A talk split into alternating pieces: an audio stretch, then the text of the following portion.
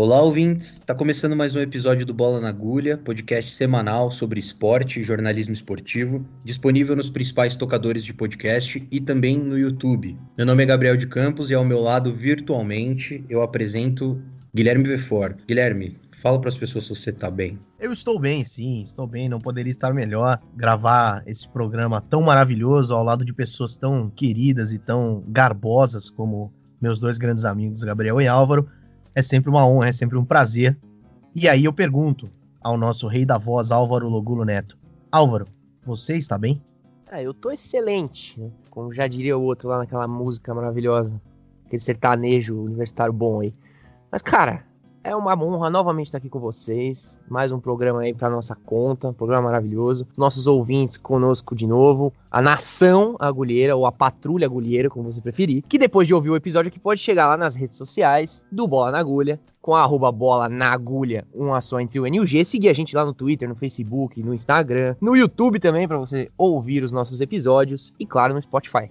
É isso aí, eu fiquei sabendo que houve pedidos de abraço Guilherme? É, acho que são questões de bastidores aí, né? Se houve ou não houve. Mas a verdade é que eu vou deixar um abraço pro nosso grande ouvinte assíduo e desde o início aí, Marco Serra, um apoiador da causa agulheira. Ele é parente do José Serra? É, não faço ideia. Inclusive tem um conteúdo muito bom sobre o José Serra no YouTube. Depois vocês podem procurar lá. Ah, é? É, eu paro por aqui a minha sugestão. É, mas é, o Marco realmente ele é um dos, um dos investidores morais aí do, do programa. Mas já que você falou do Marco, também deixar um abraço aqui pro Marcos que é um dos nossos novos seguidores lá no Twitter, o Marcos Antônio, arroba 222marco com dois Cs. Muito obrigado por seguir a gente no Twitter, você também pode seguir. A gente já passou lá dos 1.200 seguidores, é só entrar no Twitter para seguir a gente, ficar de olho no nosso conteúdo. De novo, obrigado pro Marcos Antônio, grande figura.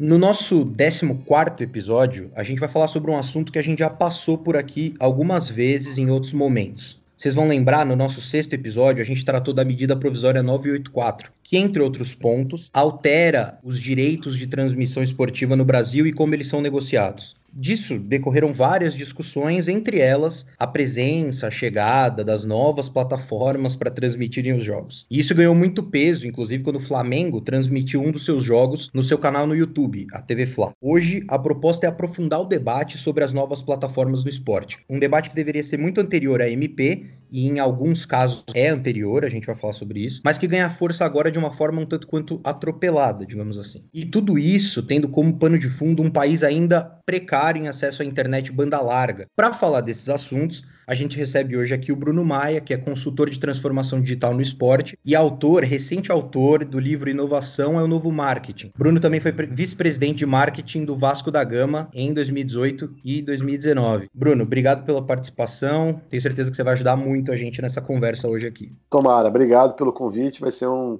um prazer. Vamos lá. Bora. É, desde a assinatura da medida provisória 984, muito se falou sobre uma nova alternativa em relação à televisão, que a Globo sairia como a grande perdedora, enfim, todas aquelas histórias. Chegaram, chegou a ter um lampejo de discussão sobre essa pluralidade. É, como a gente já disse, a discussão foi muito alimentada também pela atuação do Flamengo, que estava sem contrato do estadual com a Globo e podia, a partir da MP, mandar seus jogos onde quisesse. Aí, contra o Boa Vista, mandou o jogo para o YouTube, o que, é, em, em, certa medida, foi vista com bons olhos pelos números alcançados de visualização e tudo mais, mas não demorou muito e o clube já foi totalmente achincalhado por cobrar 10 reais para transmitir um outro jogo na, na, numa outra plataforma. Ou seja, ficava claro ali que o Flamengo, e os outros clubes não demonstram ser muito diferentes, que o Flamengo conhecia muito pouco o universo digital para expandir seu conteúdo para lá. A impressão que fica é que os clubes não percebem que para migrar, para o digital, não precisa excluir a televisão. Para embasar essa mudança, precisa de um estudo específico para saber quem consome o conteúdo digital, qual que é a renda desse sujeito, até onde ele consome, o que, que ele consome, e por aí vai. Parece que os clubes ainda estão engatinhando nessa compilação de dados sobre os torcedores e para gerar conteúdo pensado e específico para cada plataforma e para cada consumidor. Bruno, para começar toda a conversa, você concorda com tudo isso que eu falei? Concordo com quase tudo que você falou, Gabriel. Acho que assim, é...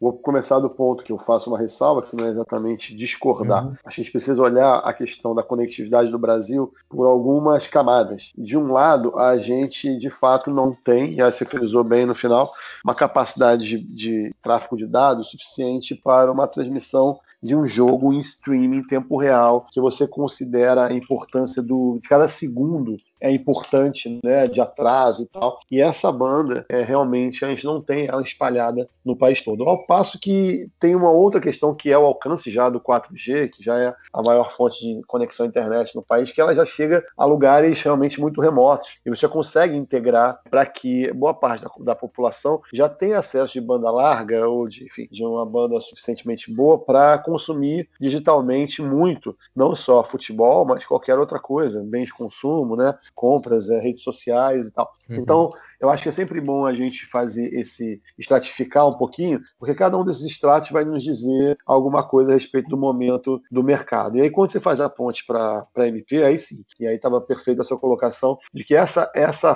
faixa aí que a gente precisa de volume de tráfego de dados ainda não é adequada para se falar de uma comunicação de massa no país, seja porque a, a, a, em termos de, de, estrutura não se, não se aguentaria isso dessa forma, o que também é relativamente polêmico, entender quantas, quantas pessoas de fato esse mercado tem, enquanto eles sobrecarregam essa banda, mas eu acho que você não tem ainda mais até do que o, a estrutura em si, é a cultura do negócio. Então o brasileiro já é, sei lá, o maior consumidor do mercado livre, mas não, não é o maior consumidor de produtos digitais de futebol, né? não tem essa cultura. A gente vê uma discussão que eu acho bem interessante que aconteceu nesse momento em relação ao caso do Flamengo, que você falou. É, a gente viu aí uma grande comemoração do Flamengo quando fez a live do YouTube, os números realmente foram expressivos, mas para mim o primeiro erro era considerar um número do YouTube como algo expressivo no momento de lançamento. É, quem trabalha com lançamento de produto em qualquer frente do entretenimento sabe que qualquer lançamento ele é sobrecarregado. Você faz um lançamento para que naquele momento você tenha maior nível de consumo no menor tempo de trabalho. Então você aquela, aquilo lá é um pico, não é uma média de curva para você fazer um planejamento de negócio. Né? A referência de que 2 milhões e meio, 3 milhões de pessoas, não lembro o número, tenham visto o primeiro jogo não diz o tamanho do mercado, talvez diga a respeito do teto do mercado. Então isso é um olhar equivocado por si só para se fazer um planejamento, né? No momento que não tinha nenhum outro jogo acontecendo, que tinha um rebuliço de mídia em cima do assunto, você tinha uma discussão política envolvendo um presidente polêmico como o que a gente tem e que as pessoas partidarizaram a discussão, tinha um monte uhum. de coisa que levava a uma superexposição de um jogo, né? E que não necessariamente diziam sobre qual era aquele mercado.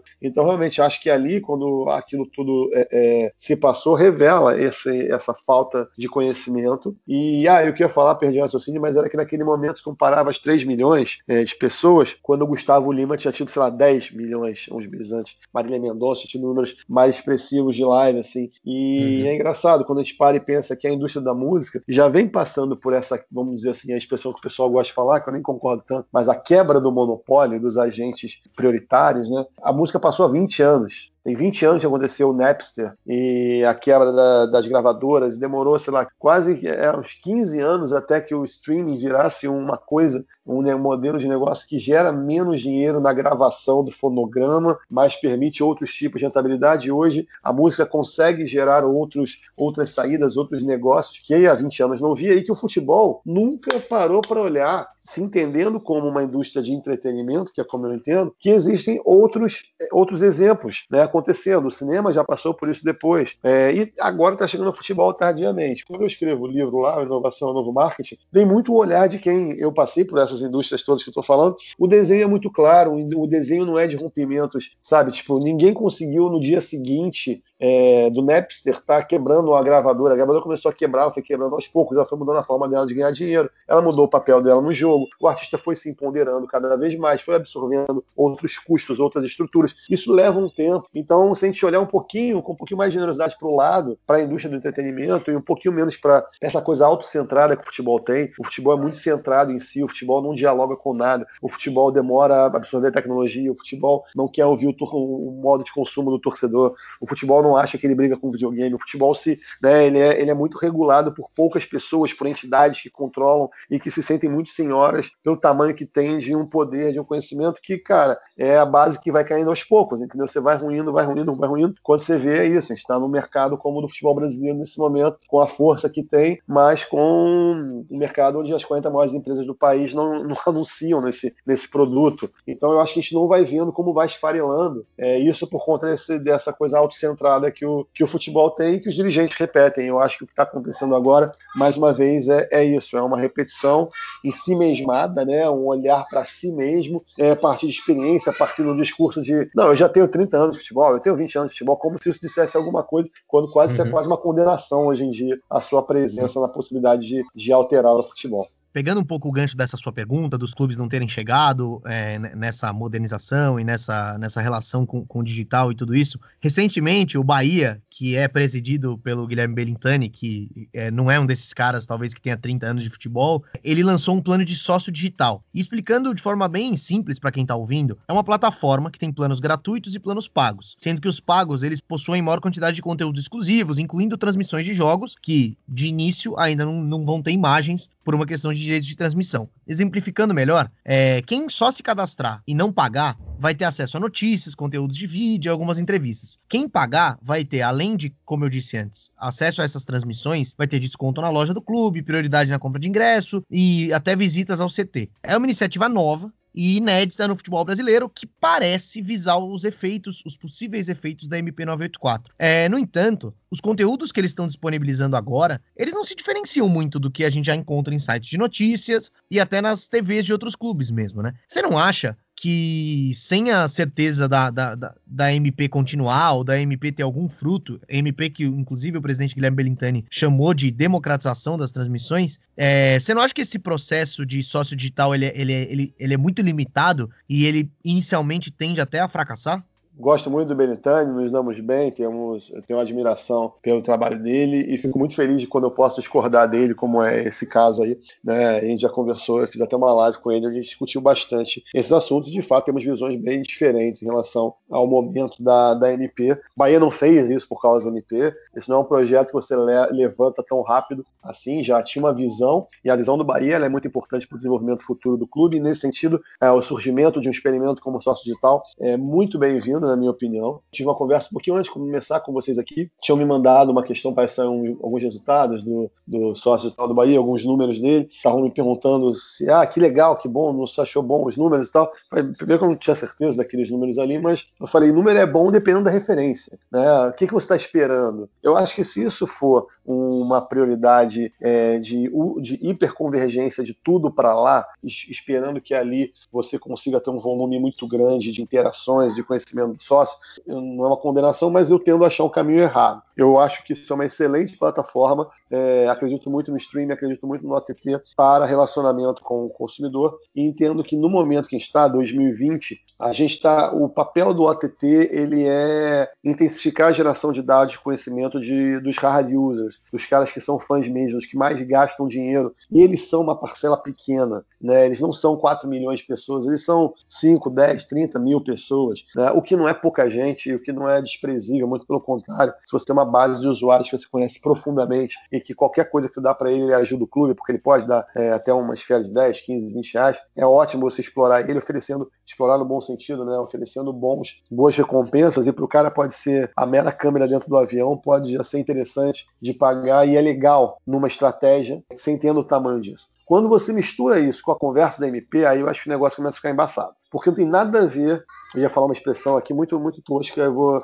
pensar uma melhor, não tem nada a ver uma coisa com a outra. Uma coisa é, é um trabalho de reconhecimento de base de usuários através do para qual uma estratégia de OTT funciona muito bem e tem muito potencial e você trabalha ela para cada vez mais conhecer e se você tem uma camada de, de 10, 20 dados de cada usuário, você faz um ano ali e tem 10 mil usuários que seja, fica um ano trabalhando e você chegar a 50 dados dos 10 mil depois de um ano, isso já é uma conquista, independente de você ter ido para 50 mil sócios ou não, naturalmente, sócios associados nesse projeto, naturalmente isso vai acontecer, porque se é bem feito, vai irradiando, mas você entende que a sua meta é conhecer o máximo do comportamento de consumo para direcionar suas estratégias de venda. Quando você começa a botar a discussão de MP, que passa por distribuição de direitos do, do produto premium, que são os jogos ao vivo, onde você tem parceiros com altíssimas e falta-se altíssimas capacidades especializados como uma empresa do tamanho da Globo no país que domina isso com 50 anos de vantagem para falar só do exercício, não do exercício da prática daquela atividade, sem falar do poder econômico, né, que aí coloca 300 milhões de anos-luz na frente, que você quer romper do dia para noite, mistura e acha que aquilo ali você vai transmitir jogo. Cara, aí você está matando o teu negócio. Aí você está levando seu negócio para a dimensão do campeonato de várzea, não do campeonato. Quando a gente fala do campeonato de várzea, é muito legal que existam plataformas como o MyCujo, que é capaz de transmitir um campeonato de várzea. Eu participei esses dias de uma, uma palestra com o Terence, que é o CEO lá do MyCujo, e falando que, sei lá, um campeonato de várzea de São Paulo que eles transmitem. Isso é sensacional. É um baita empoderamento da história toda. Na hora que você pega isso e joga o mainstream ali dentro, é uma outra história. Você não tem preparação, você não tem promoção, você não tem capacidade de transmissão, você não tem capacidade de atendimento. No caso, a gente viu uma, uma dificuldade de capacidade transacional da operação financeira. Então, assim, é tanta coisa que está envolvida, é tanta coisa que está envolvida que você não pode misturar, uma, na minha opinião, uma coisa com a outra. Então, o projeto do sócio, do sócio digital do Bahia, ele pode ser muito bom muito, ou muito ruim, dependendo como você olha. Então, não acho que é definitivo. E acho que o Bahia, o que eu confio muito no Bahia, é que eu acho que eles têm uma, um time muito, muito ágil, muito com a cabeça muito boa. Eu acho que eles têm uma visão de teste, de beta, que é muito interessante. E acho que se eles souberem levar por esse caminho, eu acredito que eles possam sa e saibam fazer, pode ser muito bom. Mas é isso, é, é, é a história do copo meio cheio, meio vazio. Depende como, como você olha o que, que você está querendo e como você está entendendo o papel daquilo ali na estratégia. É, Bruno, aqui é o Álvaro que está falando com você. Prazer falar contigo. É, você falou sobre os OTT, né? Só para explicar para quem talvez não saiba, o OTT é, o, é a sigla para Over the Top, né? Que são as plataformas de distribuição de conteúdos pela internet, né? justamente as que os usuários assistem sob demanda. E falando sobre isso, especificamente sobre como oferecer o produto futebol às pessoas, né? tudo que a gente está falando aqui mostra que o futebol ele não vai ser só a transmissão do jogo. Existe uma grande diferença entre você transmitir uma partida e realizar uma cobertura sobre o esporte, oferecer conteúdo relacionado a ele, que vai de fato atender às necessidades dos fãs. E aí, nesse sentido, é, eu vou dar um exemplo aqui. O exemplo do, da NBA. O League Pass nada mais é que um serviço, só que ele é operado pela Turner, né, que é a televisão junto à NBA, a liga, e ele, ele oferece esses jogos da liga aos seus assinantes, tanto via satélite para televisão, quanto para o computador e ainda tem uma modalidade específica para o celular. Ou seja, quem compra o League Pass, quem paga esse serviço, ele tem acesso aos jogos que não vão passar nas, na televisão dos Estados Unidos, ali nas TVs abertas. Mas o ponto que eu quero tocar aqui, na realidade, não é esse. É mais sobre a variedade dos planos que tem à disposição do, do League Pass. Você pode comprar os jogos para temporada inteira. Você pode comprar os jogos só do seu time. Um jogo só, você pode comprar uma final, por exemplo, alguma coisa assim. Um serviço personalizado. Né? Com a pandemia, eles expandiram isso. Já tinha né, uma personalização específica pro Brasil, com conteúdo em português, mas isso foi expandido. Aumentou-se o número de jogos e os narradores são brasileiros, comentaristas, inclusive alguns que a gente vê na televisão mesmo. Eles também fazem os jogos por lá. E não se limita só aos jogos, como eu já tinha falado antes. No League Pass você tem estatística, você tem notícia, análise, tem o conteúdo 24 horas das equipes, arquivos de jogos antigos, e isso principalmente eu julgo bastante interessante, porque agora durante a paralisação do esporte, as televisões utilizaram muito desse artifício de passar os jogos antigos para compor a grade, né? E isso agradou as pessoas. E às vezes você não encontra esses jogos em muitos lugares aqui no Brasil quando você quer assistir. Enfim, dito isso, eu especifiquei essa questão da NBA, mas a pergunta que eu quero fazer é um pouco mais ampla. Você acha que o Brasil, e aí eu me refiro aos clubes especificamente, eles têm onde se inspirar para aprimorar todo o seu serviço digital? O que, que eles podem oferecer? Como operacionalizar isso? Eles têm aonde se espelhar, seja em ligas de outros esportes ou no futebol de outros países? Cara, eu acho que onde se inspirar é um negócio que não falta. O problema é que, como a gente falou, a gente tem uma cultura em si mesmada no futebol, né? Com alguns territórios que já conseguiram soltar um pouquinho mais, também tem a ver com a própria cultura dos países. O Brasil está tá muito distante de olhar para pro, pro futebol dessa forma, na minha opinião. Referência tem aos montes, você citou a que eu mais gosto. Normalmente quem trabalha com inovação, com esporte, tem sempre uma, uma, uma disputa saudável. A galera que é mais NBA, tem mais que NFL, que nem antigamente é. tinha, sei lá, pessoal que era Nintendo, pessoal que, tinha, que era Sega da minha geração de videogame, Xbox, né, o, o, o, PlayStation. É, o PlayStation e tal. E eu sou, eu sou mais NBA do que NFL.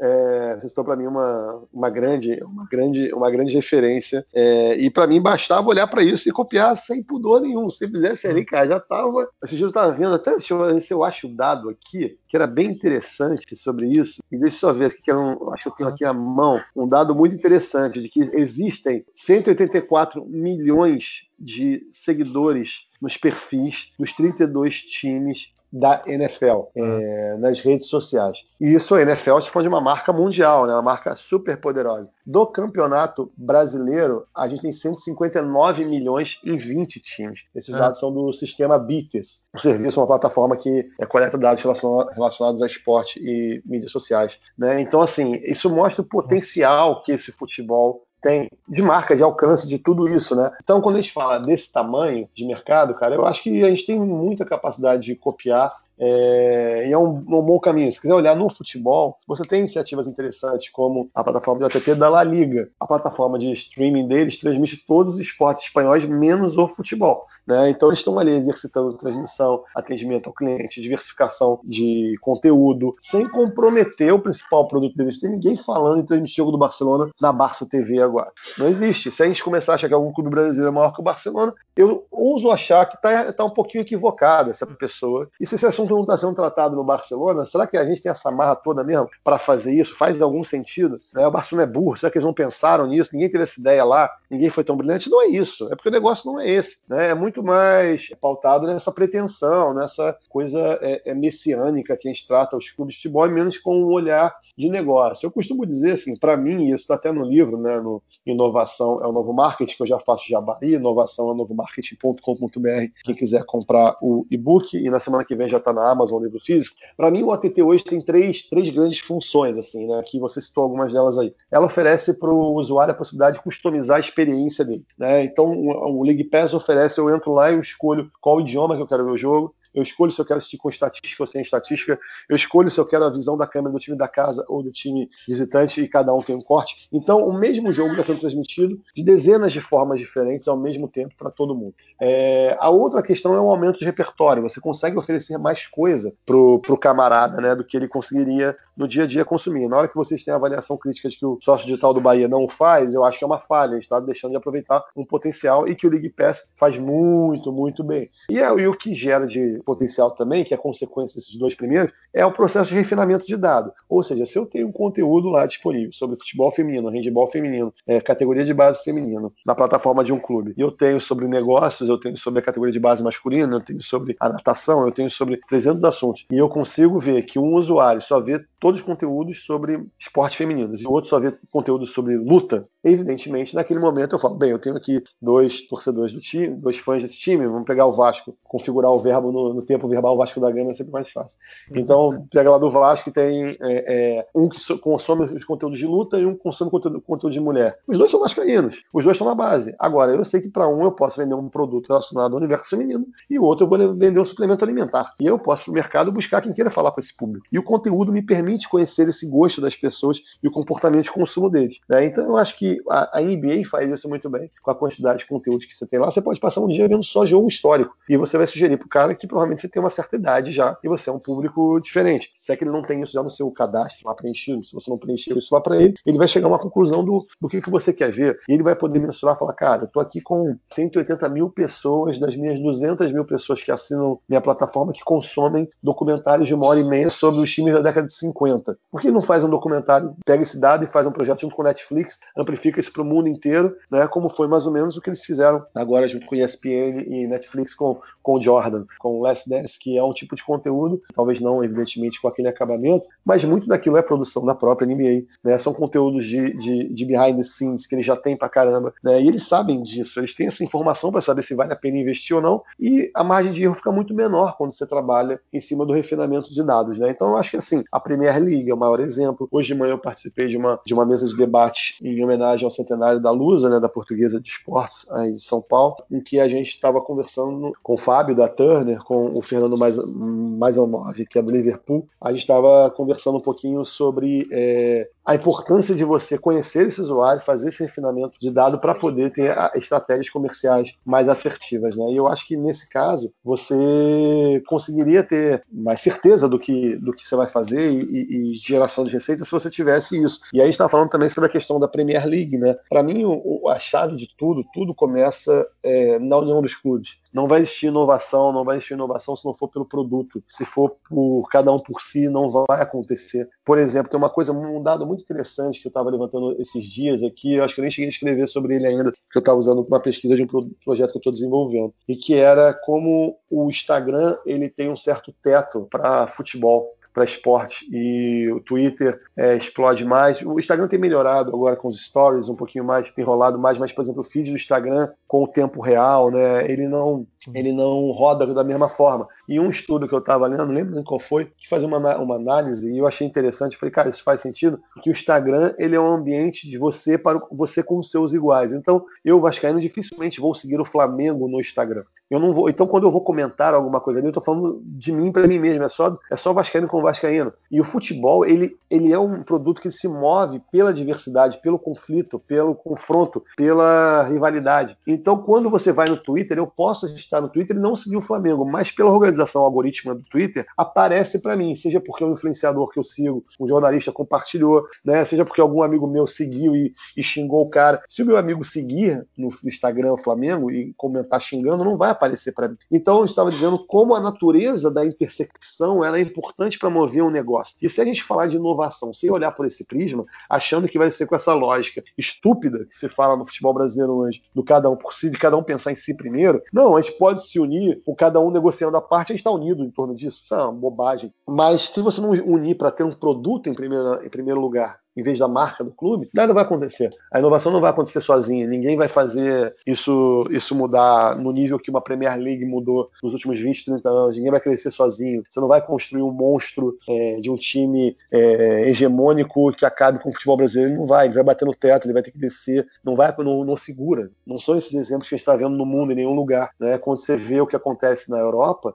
ah, pessoa fala, ah, mas na Europa estão fazendo uma liga, a Champions League, pô, tá sendo o principal campeonato. Os clubes querem a Champions League porque os campeonatos nacionais foram pro Beleléu. É mais ou menos a mesma coisa que o estadual no Brasil, cara. O estado do tamanho de Minas Gerais é o tamanho da Alemanha, cara. Aí se pegar a, a, as oitavas de final da Champions League e desenhar no mapa a área que aquilo percorre de tempo de, espaço na Europa, não é muito diferente da área do território brasileiro. Tem 16 grandes clubes num território gigantesco. Isso é uma lógica, na minha opinião, faz sentido geográfico entendeu? E econômico também. É, agora a gente vive num país como o Brasil, o tamanho do Brasil, né? É, que já tem um absurdo de não ter grandes clubes no norte no norte. No Nordeste até tem, mas no norte e no centro-oeste tem poucos, poucos clubes de expressão, acaba se recorrendo muito ao sul, mas é natural que você tenha 16 times. Você não vai ter num território do tamanho do Brasil um time só. Isso não acontece, não tem esse exemplo. A Liga Americana não é assim, na Rússia não é assim, e, entendeu? Nenhum grande país você tem esse, esse predomínio, isso é uma estupidez, sacrificar o mercado. Então, não é uma visão que eu acredito. Eu acho que a inovação toda nasce a partir do momento que se entende que o produto está em primeiro lugar e não as marcas dos clubes.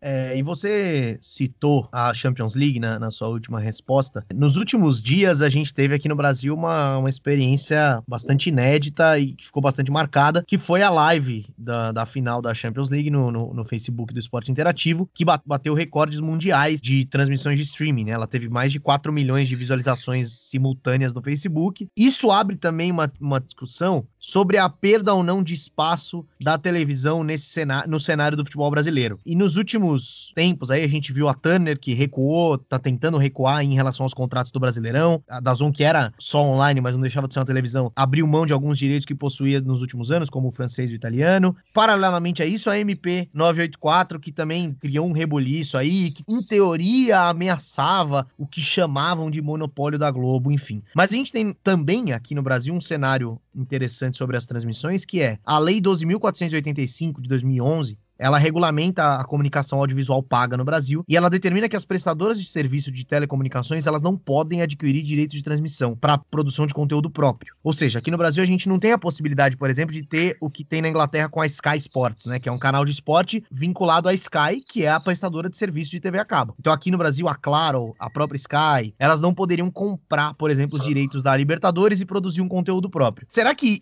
isso não, não contradiz essa posição? Estavam dizendo que a Globo acabou. A Globo, por outro lado, estava dizendo que estava sendo duramente prejudicada. Será que ela foi realmente prejudicada dessa forma? E será que tem tanto motivo assim para essa turma Flamengo, Bolsonaro comemorar? Rapaz, essa pergunta é complexa. Eu vou tentar dar, dar a volta nela toda aí, se eu vou conseguir, que a coisa eu, eu complemento em seguida. Mas vamos lá. Você falou de, de alguns assuntos importantes aí. Primeira coisa, é, de novo, o futebol é muito em si mesmado, né? A Globo, a Turner, sim, o futebol é um negócio muito importante para eles mas eles estão inseridos num negócio chamado planeta Terra, né? Economia global, mundo, né? É outra parada. O futebol está embarcado, o futebol não é um motor que carrega. O futebol é carregado como um setor da economia. A Globo já é uma, é uma falácia tremenda e um oportunismo gigantesco se falar ah, da quebra do monopólio. Já não existiria a menor possibilidade da Globo ter monopólio em 2023, 2024, pelo simples fato de que a TV aberta, como você está falando, não, não será a mesma coisa. Existe uma perda de TV por assinatura é, nos últimos cinco anos no Brasil, 20% de todos os assinantes. A gente chegou no auge de TV por assinatura do Brasil, se não me engano, em 2014 é, para 2015. E o máximo que a gente atingiu desse valor, 20% dele já foi embora da TV por assinatura no Brasil em cinco anos. Você está falando de 20% a menos de receitas diretas, um custo que se mantém igual, porque as programações continuam sendo exigidas por quem está assinando, por quem está lá dentro, e você tem também 20% menos de provavelmente de receita no mercado publicitário, porque você não está falando com aquelas pessoas. Então você tem um negócio sangrando duramente, que é o negócio da TV a cabo no Brasil. Do outro lado, você tem o negócio do, das plataformas de streaming, distribuição digital, sejam pagas ou gratuitas, crescendo porque a banda está aumentando no Brasil. Então isso faz com que naturalmente o já era difícil para a Globo manter o produto sendo pago dentro do futebol. Já se falava que era muito provável que em 2021 houvesse, 20 ou 21, houvesse um chamado da Globo para rediscutir o contrato em curso, independente de MP, independente de quarentena, independente de nada disso. Essa conversa já existia. Em fevereiro, eu fiz um podcast sobre isso, escrevi artigos sobre isso. O, CEO da Media Pro, que é das maiores empresas compradoras de direitos, diretoras de direitos esportivos do mundo,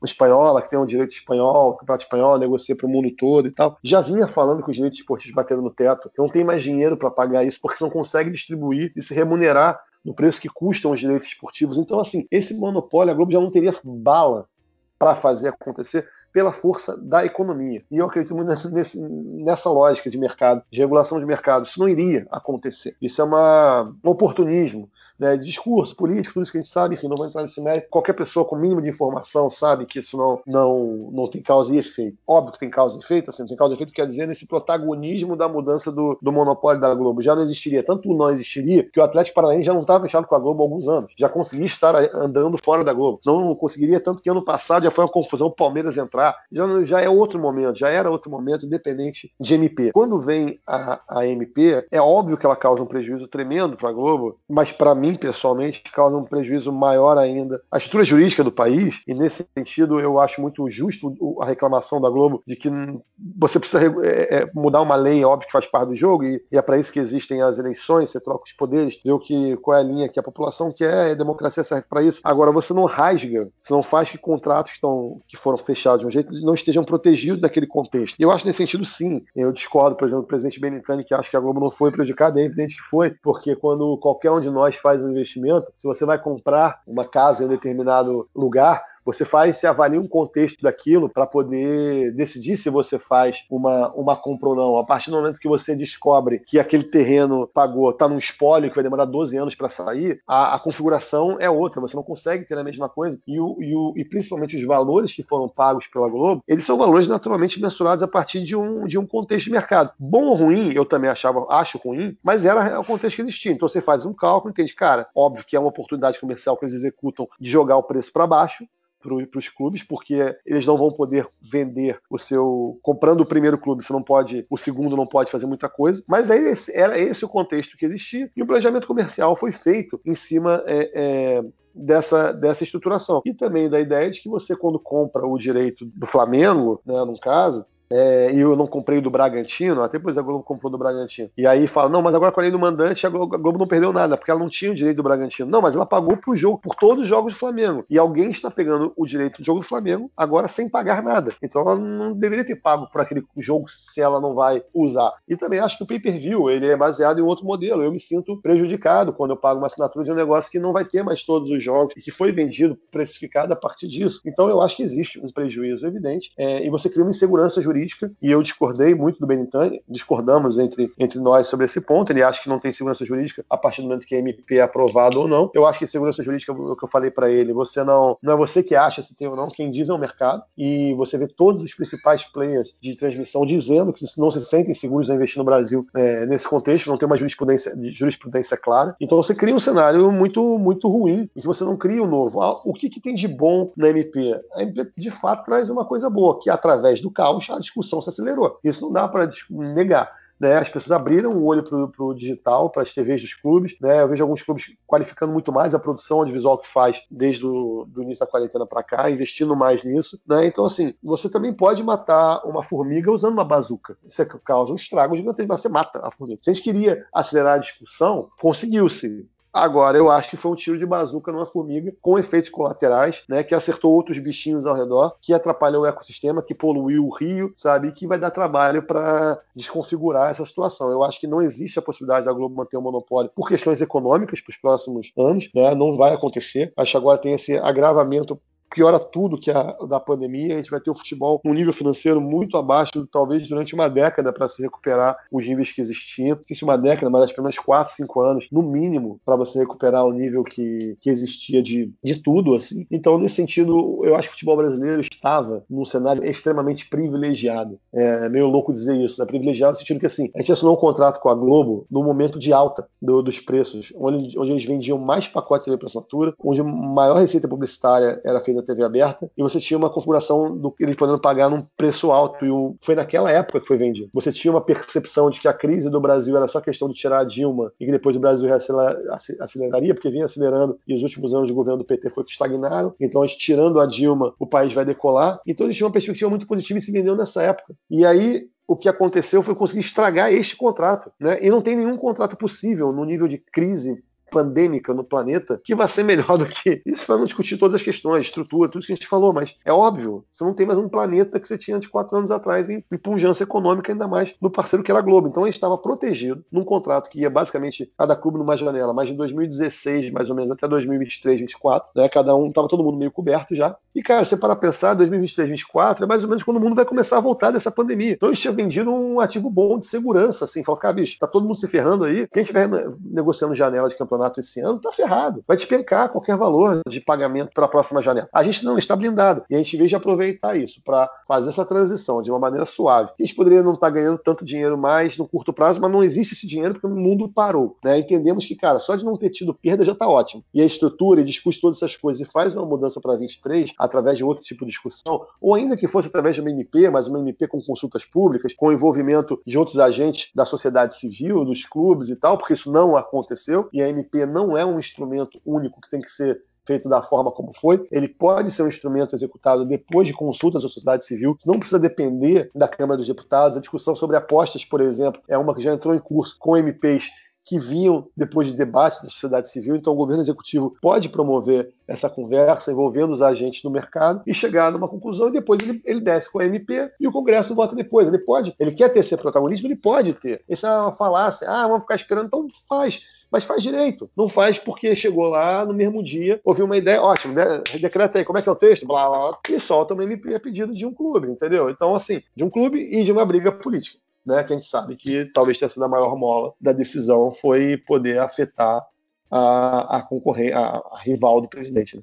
Ah, sim, com certeza. E assim, toda essa discussão que a gente está tendo, né, Bruno, ele sempre tem que ter como pano de fundo o país em que a gente vive, né? Só para embasar, né? Existe uma pesquisa do IBGE de acesso à internet de 2018, divulgada recentemente, que mostra que 75% da população brasileira tem acesso à internet, mas que esse acesso à internet, em muitos desses casos, são aqueles planos bem básicos de internet em que a pessoa basicamente tem acesso a redes sociais, né, ao Facebook, ao WhatsApp e, e ponto. E aí traz à tona aquele problema que a gente falou no começo do programa sobre cada segundo importar numa transmissão de streaming e tudo mais. Então você precisa de um sinal que consiga suportar isso. Num país com um altíssimo grau de gente analfabeta e semi-analfabeta, sem esse pleno acesso à internet banda larga, eh, sem esse total acesso à internet banda larga. E aí tem até uma eh, essa pergunta que eu faço, ela conversa um pouco sobre um aspecto do seu livro que você acho que é logo no começo, em que você fala sobre nenhum clube tem um milhão de fãs. E a gente pode comprovar isso, é claro que com análise, enfim,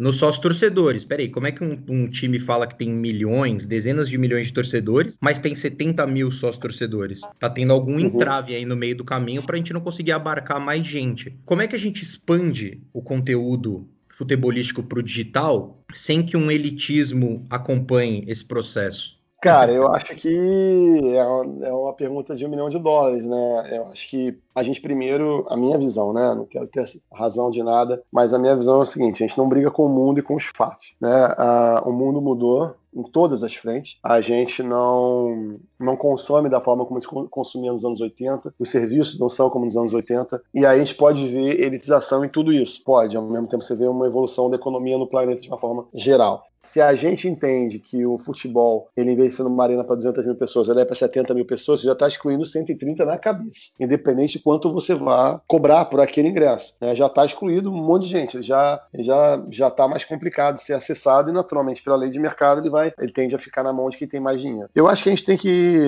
como eu vou falar agora, até na minha cabeça é, é, é muito idealizado, assim, não, não, vejo isso como materialidade que eu vou falar agora, mas eu vou falar no, no âmbito do conceito. O conceito para mim é tentar entender entender qual é o tamanho da importância econômica, cultural da, da, da comunicação de massa do futebol para a geração de receita. Eu acho que passa muito pelo tamanho que tem na TV, da publicidade TV aberta. Tudo que é comunicação de massa eu relaciona ao popular. E o popular tem que estar no jogo na proporção que ele gera dinheiro. Afastar o popular do futebol é afastar a comunicação de massa, num país que ainda depende dela. A gente não é a Inglaterra, né? Que o futebol, que você não vê futebol em TV aberta de forma alguma, né? Não, não somos esse país nem em dimensões continentais, nem em dimensões culturais, nem em dimensões econômicas. E ainda assim a gente tem uma série de problemas com isso na, na Inglaterra também. Eu acho que a gente tem como solucionar isso. E na minha cabeça, isso passa por, primeiro, uma compreensão de que o espaço popular diminuiu, ponto, porque o espaço diminuiu. Simples assim. O jogo ficou mais caro e você consegue é, entender o espaço que você qual é o espaço ocupado pela, pela parcela da população mais cara, quanto mais diversificação de receita você tem. Quanto mais diversificação de receita você tem, isso, isso vem a partir de um trabalho de dados, você conhece mais cada usuário e sabe que, por exemplo, para algum torcedor, ele, por mais pobre que ele seja, talvez não tivesse nem dinheiro para ir ao Maracanã, nem quando o Maracanã era barato. Talvez para ele ter uma carteirinha do Vasco já seja muita coisa. E você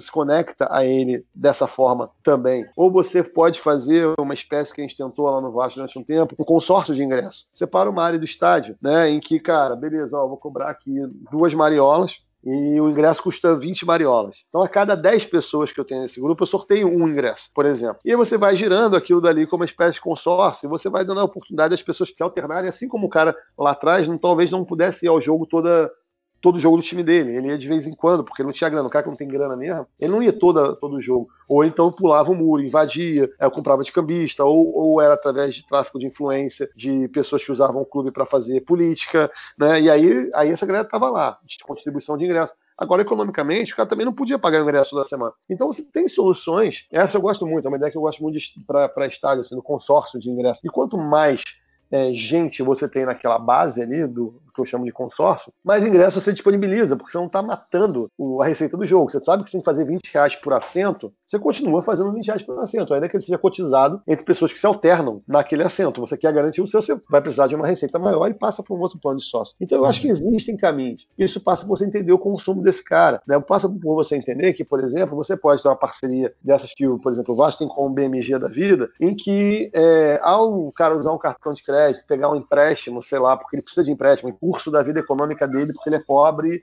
num país de merda como o nosso. Ele pega o empréstimo e parte do, dos juros que ele paga daquele ingresso, daquele, daquilo ali, vem em forma de um ingresso que o BMG paga para ele poder ir ao jogo, né? Então você está de implante com o seu empréstimo, você ganha ingressos. Você tem formas de fazer isso acontecer. Você tem que entender qual é o problema do cara qual é a. a, a, óbvio que eu não estou dizendo que alguém vai se endividar para ter ingresso para jogo. Não estou dizendo essa bobagem. Agora, estou dizendo, a partir do momento que uma faixa do seu público depende de empréstimos e você lida com uma entidade bancária, por que, que você não usa esse intermédio para para oferecer um benefício? Por que você não usa isso de intermédio, por exemplo, um cashback no, na conta que ele paga no cartão de crédito dele do banco, né? E que pode ser trocado por ingresso. Então, a cada, sei lá, 5 reais que ele teria de cashback, o clube dá 10 de desconto no ingresso para ele. Então, existem alternativas a partir do trabalho de dados, do conhecimento da sua base, do conhecimento de consumo que ela tem para inserir esses caras no jogo. Hum. Óbvio que se você ficar sempre pensando que você tem que ganhar o máximo possível em todas as cadeiras do estádio, você vai afastar esse cara. Você nunca vai chegar nessa conta. Agora, você entende qual é o papel papel que aquilo tem, uma fração do estádio que pode ser colocada isso, e nem por isso você precisa abrir mão da receita, você vai fazer outras formas de viabilizar, ainda assim eu acho que você consegue criar um ecossistema produtivo é, um pouco mais aberto, com outras características. Não é a mesma coisa que você abrir o portão da Geral, numa casa Maracanã, que a Geral, no segundo tempo, você abriu o portão dela. Né? Então a molecada que morava perto do estádio entrava, então ia ver o segundo tempo. Hum, cara, isso, isso infelizmente acabou. Não, e não tenho nem certeza do quanto isso é bom ou ruim, entendeu? Em termos de segurança, de uma série de coisas, que a sociedade andou para frente e passou a exigir outro comportamento comportamento urbano, né, de multidões, de segurança. A área que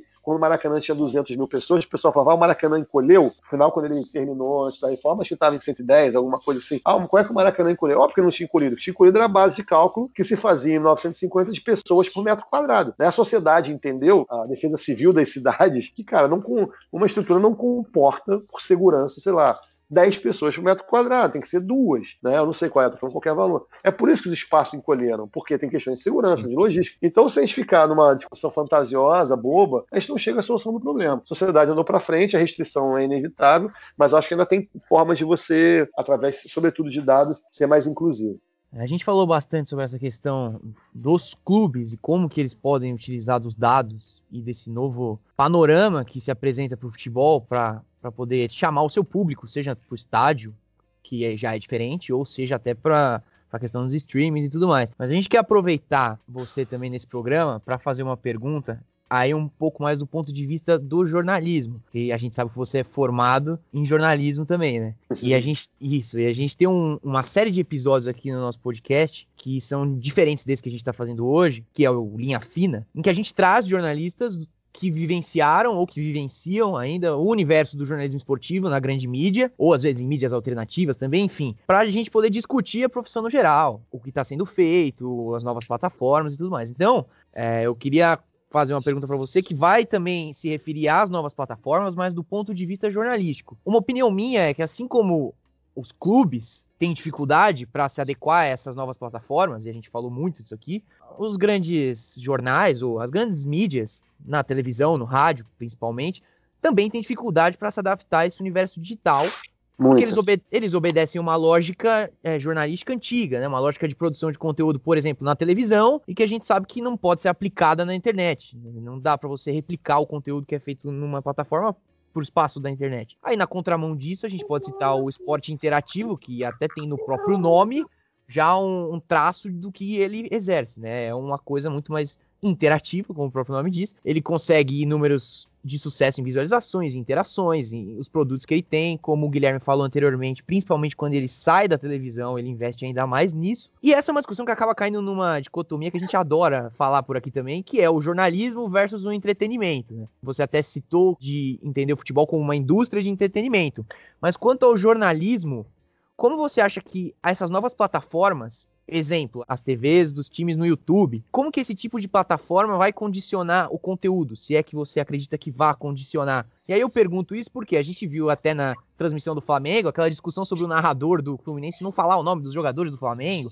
Sim, uma, uma aberração que a gente sabe que isso sim pode ser corrigido. Mas você acredita que vai haver uma mudança com relação ao jornalismo, com esse novo tipo de consumo do futebol? Rapaz, você quer que eu fale a verdade ou seja maneiro com vocês três jornalistas aqui? Não, não. Cara, é o seguinte, o que é o jornalismo no mundo hoje? Né? Esquece futebol. O jornalismo está em xeque no mundo, não porque eu não acho ele importante, eu defendo. Ao mesmo tempo que ele está super em xeque, ele nunca foi tão importante. Né? Só que ele é tão importante numa dimensão diferente sobretudo econômica. Né? Ele é cada vez mais ultra mega qualificado, tem menos espaço. Eu acho que vai ser uma profissão cada vez mais difícil de você dar conta, por exemplo, num país como o Brasil, que durante anos a comunicação social foi o maior, maior curso formador da, das universidades brasileiras, então está expelindo jornalista pelos poros né, é, para o mercado que não tem esse espaço mais. O jornalismo não tem esse tamanho econômico. E isso é questão de eu gostar ou não. Isso não tem. Não tem. As pessoas, boa parte delas, passaram a conseguir informação de outra forma. Significa que ele não existe? Não significa que ele existe com uma, uma, outra definição, com outro tipo de qualificação profissional, com outro tipo de prática, com outro tipo de, de atitude e também, por outro lado, com outras possibilidades, outras cores também. Eu, eu sempre falo isso, para mim, talvez o momento mais decisivo da minha carreira foi aos o quê? 18, 19 anos, que eu tranquei a faculdade de jornalismo, fui fazer direito e eu voltei quando um belo dia me deu um estalo de que eu não tinha que fazer o jornalismo da forma como me diziam que era o jornalismo, e para uma redação ficar apurando matéria e contando uma história de fatos que aconteceram dos quais eu não participava. Eu, eu falei, cara, não, eu estou fazendo comunicação. O jornalismo, para mim, isso é uma opinião muito pessoal, ele é um recurso. É um recurso para se contar determinadas histórias de um certo modo e que ele tem um papel social que precisa ser cumprido por alguém e que vai ter uma fatia da, da, da, da sociedade que vai continuar se movendo por isso e eu acho que cada vez vai ser mais valorizada, ainda que seja executada por menos pessoas. O filtro vai ser muito mais cruel e a maior parte dessa população gigante de jornalistas que foram formados vai ter que arrumar emprego em outro lugar.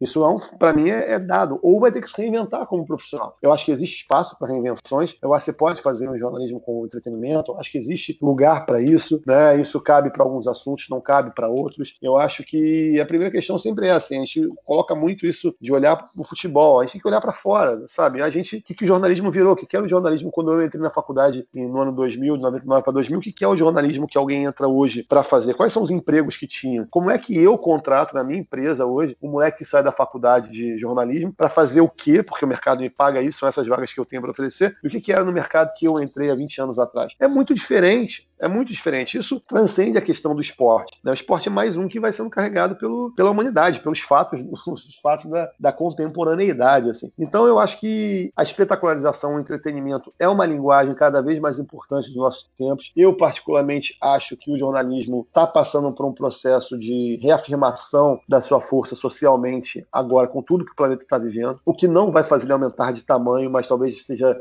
mais clara a importância dele. Eu acho que é inevitável que em algum momento a gente chegue a, a, uma responsabilização dos veículos de comunicação, de distribuição de comunicação, como as redes sociais, do conteúdo que é postado ali. Você não pode permitir para sempre que você. Ah, o que é postado aqui não é responsabilidade minha, e você vê o caos que o planeta está virando pela desinformação. Né? Então eu acho que certas regulações vão naturalmente acontecendo. O mundo está se redimensionando. Eu acho que isso vale para o músico que não vai ter mais a mesma lógica de 20 anos atrás, né? Na economia, vale para um, jornalista, vale para vários serviços que vão se redefinindo nas suas características. Então, cara, eu acho que muito do, do esporte, eu acho que passa assim pelo entretenimento no futuro. Acho que vai continuar existindo o jornalismo. Eu acho que quando você faz a distribuição do conteúdo através de plataformas que tem a customização como uma, uma das suas características, ou seja, esses OTTs da vida. O conteúdo jornalístico imparcial é uma, é uma coisa importante. Eu quero ver a final da Champions League, talvez, com um olhar jornalístico e não com de torcedor. Então existe lugar para tudo. E a cada momento, né? Nós não somos consumidores que temos uma característica e pronto. Nossa característica varia de acordo com o momento. O que eu leio de manhã é diferente do que eu leio na volta do almoço, que é diferente do que eu leio na hora de dormir. Eu, por exemplo, faço meu contato de jornalismo de manhã, alguém pode fazer de noite. Cada um faz de um jeito, sabe? Então eu acho que o lugar continua existindo, as linguagens vão sendo alteradas, eu acho que a dimensão do mercado vai ser redefinida e muita gente que não se especializar ou não entender isso, ou vai ter que mudar de profissão, ou vai ficar sem emprego. É a permanente mudança, cara. Eu sou muito fã do Gilberto Gil, meu guru, e ele fala muito disso na obra dele, e para mim é um mantra, assim, né? É, o tempo que segue, o tempo rei, transformando as velhas formas do viver, sempre, sabe? Permanentemente mudando. Eu acredito muito nisso, eu não vejo isso com, com um olhar aflito, eu vejo isso muito mais com a preocupação de tentar entender o que está acontecendo para me adaptar e, e poder curtir as próximas ondas que virão com um prazer verdadeiro, sabe? Sim. Pô, muito bom também, né? Em tempos em que o Vasco tá liderando o campeonato aí, voando, né? Aí a gente Cara, fica então, mais é, emocionado. É, seguinte, é, porque na verdade não é que em tempos, né? Isso é um outro ponto que a gente tem a oportunidade de falar. É a história do bug do milênio, né? Vocês, não sei a idade de vocês, mas, cara, no, do ano 2000, tinham muito medo do bug do milênio, que o planeta ia parar.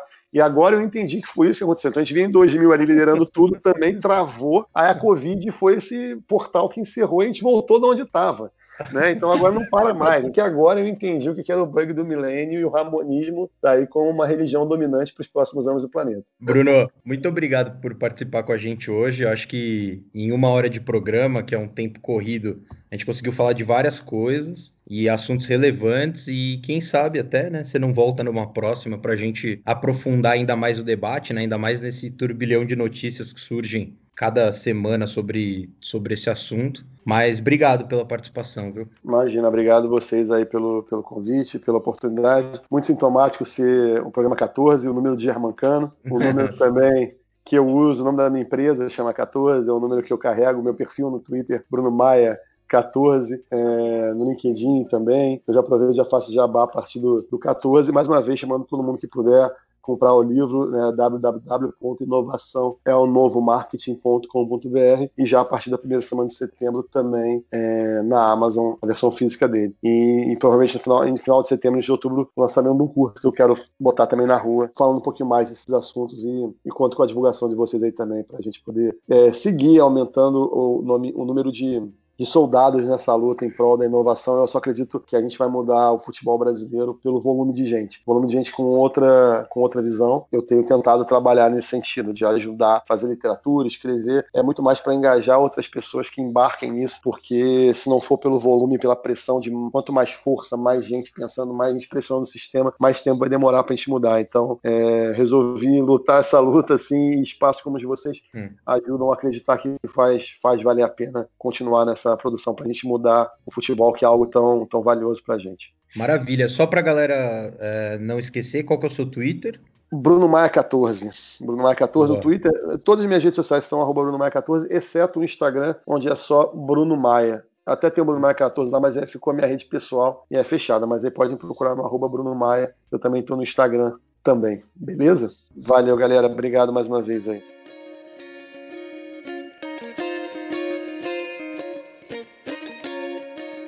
Tá aí, depois desse bloco grande com o Bruno Maia, a discussão pedia isso. A gente vai fazer o Twitter um pouco mais rápido do que a gente geralmente faz, mas porque o assunto não poderia ficar de fora, né? A gente sempre monitora o Twitter ao longo da semana, vê o que que chamou a atenção das pessoas, quais hashtags foram subidas, quais os assuntos que tomaram conta da, do universo do Twitter. E a gente até pensou no começo de falar sobre o que estava rolando no futebol, com a perda da Liga dos Campeões pelo pai tá off, ou mesmo o Messi, que resolveu sair do Barcelona e tudo mais. Mas tem um assunto que atropelou todos esses outros e não tinha como ficar de fora, que foi, que foi o ataque da polícia a mais um homem negro nos Estados Unidos e que dessa vez gerou uma reação ainda mais inflamada de jogadores de basquete dos Estados Unidos. O Milwaukee Bucks, em partida que ele realizaria com o Orlando Magic, resolveu abandonar a partida, ou melhor dizendo, nem entrar em quadra em protesto contra a violência policial e essa atitude reverberou por outros atletas do basquete, outros times de basquete norte-americano. E no fim das contas, várias partidas foram adiadas, várias partidas marcadas para quarta-feira foram adiadas. É, e isso gerou um, uma grande comoção é, na NBA, entre os atletas da NBA. Não foi a primeira vez, né? A gente lembra que quando o George Floyd foi assassinado, o Yannis Antetokounmpo, que é o principal jogador do Milwaukee Bucks, é, foi para as manifestações pela pauta do Black Lives Matter, enfim. E isso está gerando algumas repercussões, assim, tem, tem até informações é, de, de alguns jornalistas norte-americanos de que, de que aconteceram reuniões e que alguns times até já discutem é, um, um, eventual boicote ao fim da temporada. Times que estão disputando a NBA já chegaram a cogitar isso. Não tem nada definido, mas, mas dizem que houve uma reunião, que o próprio, próprio LeBron James, que nessa reunião se mostrou a favor de, de boicotar a temporada, acabou saindo da reunião, enfim. Tá dando uma confusão, a gente não sabe direito o que vai acontecer, mas fato é que mais uma vez os jogadores do basquete norte-americano se colocam na linha de frente é, das manifestações contra o racismo e contra a violência policial nos Estados Unidos, aqui no Brasil também. E não foi só no basquete que aconteceram paralisações, boicotes, né? Na Major League Soccer, que é a liga de futebol na, dos Estados Unidos, na Major League Baseball e também no tênis ocorreram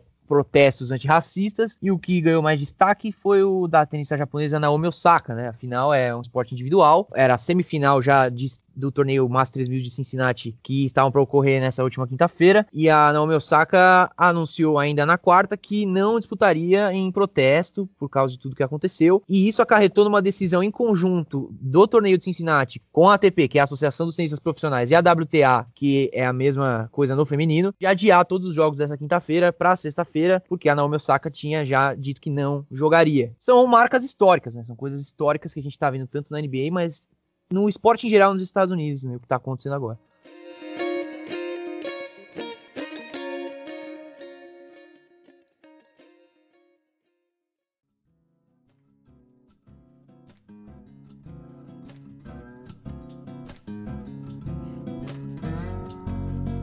E é isso. O 14 episódio do Bola na Agulha, com muita alegria, vai ficando por aqui. Sem delongas, quero entusiasmadamente agradecer a presença do Guilherme, que abrilhantou o programa. Guilherme, muito obrigado. Seu entusiasmo é comovente e me deixa muito feliz. Episódio 14, a nossa 15 gravação após o nosso retorno, e o céu é o limite. É, foi um prazer estar mais uma vez com você, Gabriel, e mais uma vez com o nosso rei da voz, Álvaro Logulo Neto.